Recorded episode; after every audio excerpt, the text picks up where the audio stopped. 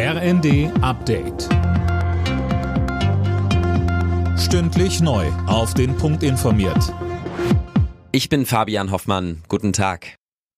Es ist heiß hergegangen im Bundestag. Die Opposition hat die Generaldebatte genutzt, um kräftig gegen die Ampelpolitik auszuteilen. CDU-Chef Merz warf der Regierung vor, die Probleme in Deutschland nicht in den Griff zu kriegen. Sie habe außerdem keine Vision für Europa. In seiner Rede wies Bundeskanzler Olaf Scholz das von sich und kritisierte auch die AfD scharf. Sie meint, was man ihr unterstellt, und zwar das Schlimme. Plötzlich fällt so ein Wort wie Dexit, und das ist die größte Wohlstandsvernichtung, die für Europa und für Deutschland passieren könnte. Unser Land hat wie kein anderes profitiert von der Europäischen Union und der Zusammenarbeit dort.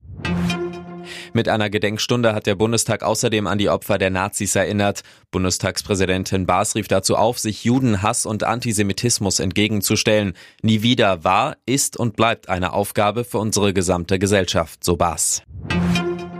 Die Bezahlkarte für Geflüchtete kommt bundesweit. Das hat Hessens Ministerpräsident Rhein mitgeteilt. Demnach haben sich 14 von 16 Bundesländern auf ein gemeinsames Verfahren geeinigt. Mecklenburg-Vorpommern und Bayern gehen eigene Wege. Die Inflation in Deutschland hat sich zu Jahresbeginn deutlich abgeschwächt. Laut Statistischem Bundesamt lag die Teuerung im Januar voraussichtlich bei 2,9 Prozent. Details von Jana Klonikowski. Das ist der tiefste Stand seit Juni 2021. Im Dezember hatte die Inflationsrate noch bei 3,7 Prozent gelegen.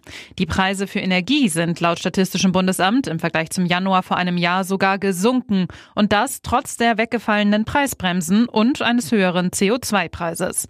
Preistreiber Nummer eins sind dagegen weiter Lebensmittel. Hier hat sich der Preisanstieg aber zumindest abgeschwächt.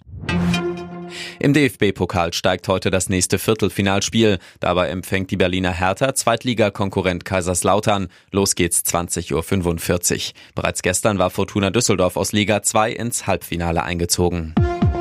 Alle Nachrichten auf rnd.de